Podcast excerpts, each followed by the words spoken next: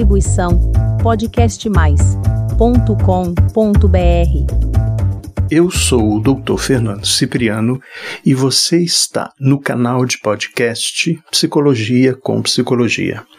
Caro ouvinte, hoje conversaremos sobre o transtorno opositor desafiador, o famoso TOD. Nós somos o meio ambiente, o meio externo a esse indivíduo. O que identificamos em seu comportamento? Cinco principais características: transgredir, fazer oposição, discutir, descontar e não se responsabilizar, portanto, irresponsabilidade. Transgredir: esse indivíduo não segue regras, ele possui a tendência de deixar as regras de lado. Esse indivíduo apresenta também a tendência a tomar decisões somente para contrariar. Mesmo que os resultados sejam ruins, ele continua agindo da mesma forma. Ele possui a tendência a questionar do nada, a brigar do nada, a bater boca do nada. Ele é do contra. E mesmo considerando a situação ruim, ele mantém o comportamento porque talvez assim ele consiga atingir os seus objetivos. Então, veja, ele não se importa com a situação ruim ou péssima. Ele insiste. Ele provavelmente irá descontar nos outros aquilo que não aconteceu, aquilo que não foi feito. Portanto, algumas vezes ele se vinga.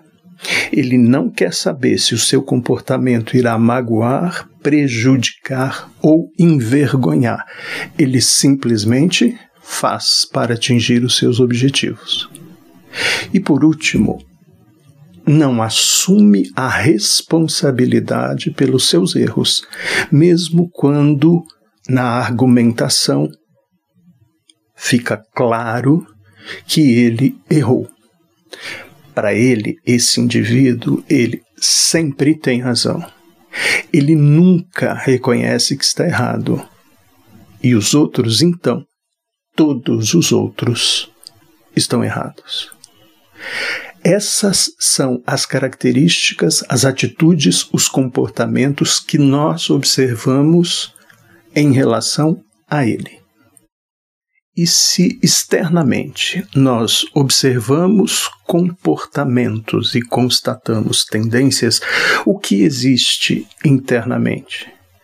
Qual a dinâmica do mundo mental, do mundo emocional, o que está dentro do indivíduo que apresenta o transtorno opositor desafiador?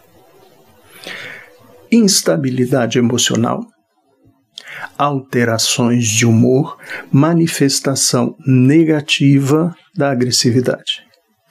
A instabilidade emocional dele é assim: estou bem, barra, não estou bem. Estou bem, barra, não estou bem. Estou bem, barra, não estou bem. As alterações desse humor: raiva, não raiva. Raiva, não raiva. Raiva, não raiva. Manifestação negativa da agressividade. Ele desconta nos outros aquilo que ele considera que deveria acontecer. Então, ele se vinga dos outros porque as coisas da existência não são como ele acredita. Eu diria que existencialmente ele é o inconformado vingativo. Aquele que considera que sempre tem razão,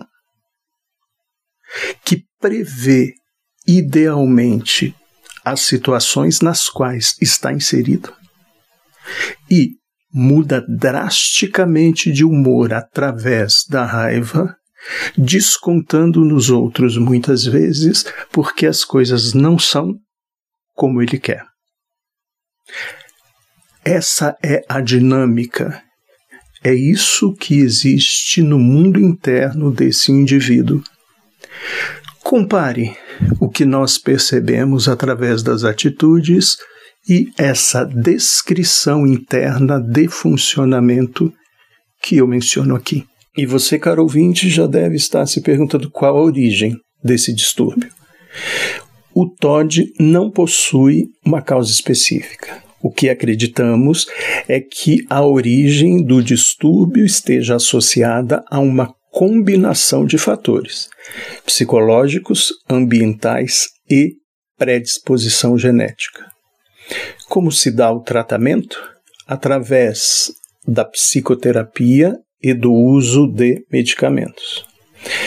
O tratamento para o TOD é desafiador e baseado em muitos fatores, incluindo a idade do paciente, a gravidade dos sintomas e a capacidade do paciente e dos pais de se engajarem em terapias específicas. Podemos dizer que são três os pilares fundamentais para o tratamento: a medicação, a psicoterapia e o suporte escolar. Antes de finalizar o podcast, duas informações. O TOD faz parte de um grupo de transtornos comportamentais conhecidos como transtornos de comportamento disruptivo que incluem transtornos de conduta, transtornos de déficit de atenção e hiperatividade e transtorno de déficit de atenção. No tratamento do indivíduo com TOD, os profissionais irão investigar se ele apresenta também o TDAH. A outra questão é referente aos transtornos de conduta.